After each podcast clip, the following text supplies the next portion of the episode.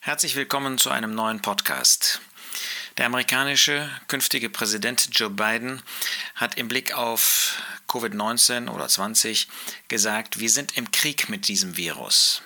Das heißt, er wird alle Anstrengungen darauf setzen, dieses Virus, diesen Feind zu besiegen.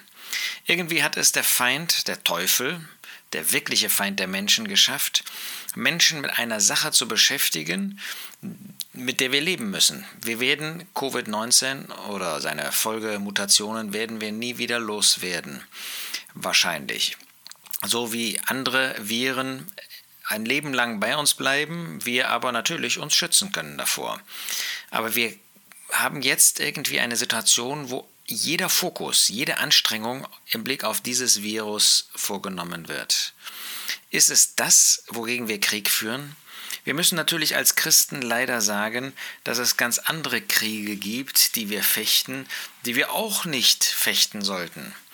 Ähm, Jakobus spricht davon in Jakobus 4, woher kommen Kriege und woher Streitigkeiten unter euch? Nicht daher aus euren Begierden, die in euren Gliedern streiten? Ihr begehrt und habt nichts, ihr mordet und neidet und könnt nichts erlangen, ihr streitet und führt Krieg. Ihr habt nichts, weil ihr nicht bittet.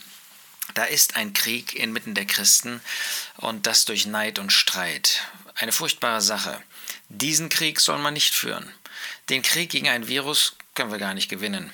Letztendlich, klar, man kann sich schützen, äh, mehr oder weniger. Wir als Christen wollen die Dinge aus Gottes Hand nehmen. Aber das Schlimme ist, und darum geht es mir jetzt heute, dass es der Teufel geschafft hat, den ganzen Fokus, die ganze Energie, die ganze ähm, den ganzen Gedanken, ähm, die, ganze, äh, die ganzen Gefühle, ähm, die Emotionen, alles auf dieses eine Virus zu lenken. Und man übersieht, dass es einen Feind gibt, der viel mächtiger ist. Das ist ja von Anfang an von Christen gesagt worden in dieser Corona-Zeit. Ich möchte daran jetzt noch einmal erinnern. Es gibt einen Feind, und ich meine jetzt nicht die Sünde, das ist natürlich der größte Feind des Menschen, weil durch die Sünde wir verloren sind, jeder Mensch verloren ist. Aber genauso wie das Virus in uns ist, wir es nicht mehr loswerden, so ist es mit der Sünde auch, solange wir auf der Erde leben. Aber es gibt einen Retter, der für uns die Folgen dieser Sünde, dieses ewige, na ewig kann man nicht sagen, aber dieses Virus, das seit Adam auf dieser Erde war, ähm, auf sich genommen hat, das ist der Herr Jesus Christus. Er hat dieses diese Sünde auf sich genommen. Er hat die Folgen der Sünde auf sich genommen. Er hat die Strafe für diese Sünde auf sich genommen. Aber natürlich, nur der ist gerettet, der diese Person, Jesus Christus als Retter annimmt. Und da gibt es einen großen Feind und das ist der Teufel, das ist der Satan. Das ist der Feind von Anfang an, der auch Adam und Eva da in der Gestalt einer Schlange begegnete, der nicht möchte, unter keinen Umständen möchte, ähm, dass wir diese Sünde erkennen als den großen Feind, dass wir ihn, den Teufel, als großen Feind erkennen, sondern der möchte, dass wir uns mit allen möglichen, eben jetzt mit Corona beschäftigen, statt dass der Mensch äh, erkennt, dass er verloren ist. Und da gibt es ein Gleichnis, was der Herr Jesus erzählt und wo er von diesen dramatischen Folgen der Sünde und der Verführung des Teufels spricht.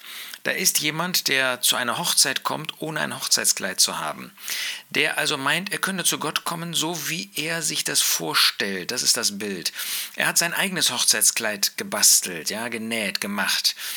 Und in den Himmel kann ich damit nicht kommen. Der Apostel Paulus sagt in Römer 3, wir alle erreichen die Herrlichkeit Gottes nicht. Da gibt es nicht einen, der aus sich selbst dazu in der Lage ist.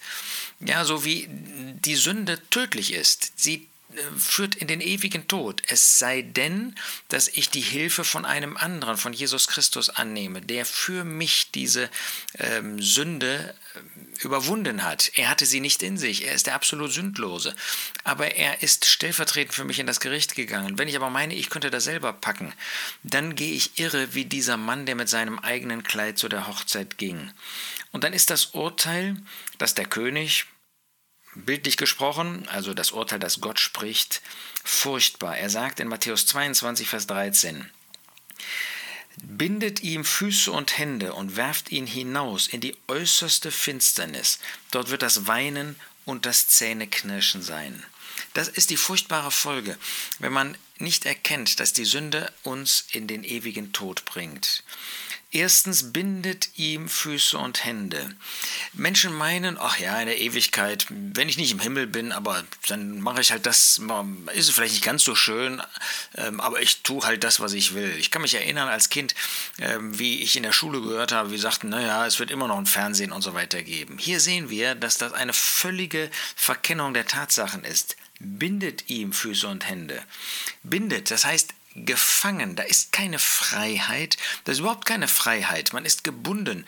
Wenn man äh, die Füße und Hände festbindet, dann ist überhaupt keine Freiheit, dann ist nichts mehr, was man tun kann. Und wer mal eine Stunde still auf einem Stuhl sitzen musste, der weiß, wie schrecklich das ist. Binde, man ist gebunden, man ist gefangen, ewig gefangen. Das ist die Hölle. Die Hölle ist nicht irgendwie so ein Hof, wo man da mit, mit allen möglichen zusammensitzt. Man ist gefangen, man ist nicht frei. Hände und Füße, Füße und Hände. Man kann nicht mehr laufen und man kann nichts mehr tun. Man kann sich nicht mehr bewegen und man kann auch nicht mehr handeln. Da ist gar nichts. Da ist eine, ein ewiger Stillstand, der da sein wird und ein Denken daran, ich hätte mich bekehren können, ich hätte Buße tun können, aber ich habe der Verführung des Teufels mein Ohr geliehen. Ich habe nicht gehört auf die Christen, die mir gesagt haben, du musst dich bekehren. Drittens, werft ihn hinaus.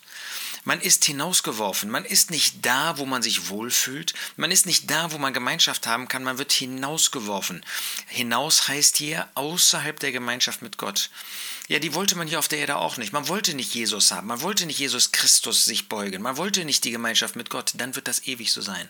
Dann wird es keine Hoffnung mehr geben. Ewig wird man hinausgeworfen sein, da wo Gott nicht ist. Man kann sich das heute gar nicht vorstellen, weil das keiner von uns bisher erlebt hat.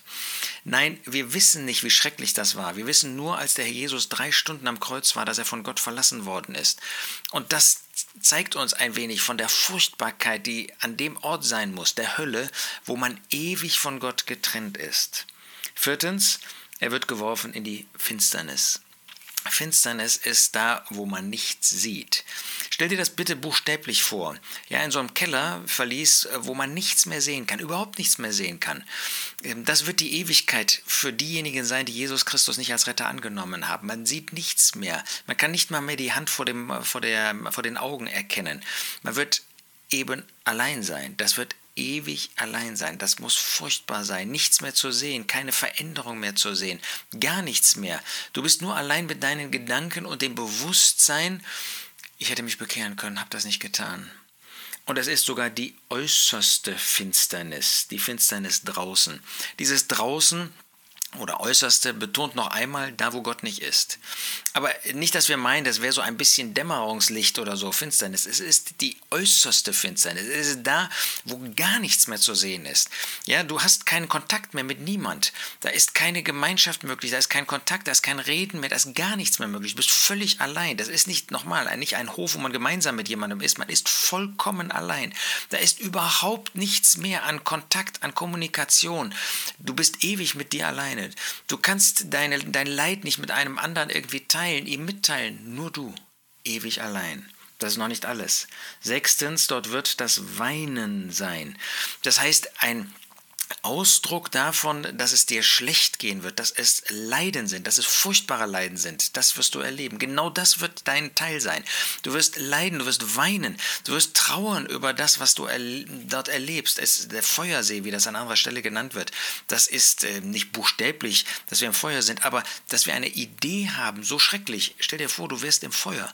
So schrecklich wird das die Ewigkeit sein, ohne Gott, ohne den Herrn Jesus weinen. Aber auch das ist nicht noch, noch nicht genug. Siebtens, und das Zähneknirschen. Das Zähneknirschen steht dafür, dass man Angst hat, und zwar vor dem nächsten Moment. Denn du leidest und du weißt, es wird sich nicht verbessern. Und das macht das Leid noch größer. Und du hast noch mehr Angst, dass es immer so weitergehen wird und dass es für dich noch schlimmer werden wird. Und genauso wird das sein. Es wird Weinen sein, aber verbunden mit einem Zähneknirschen. Es wird noch schlimmer sein.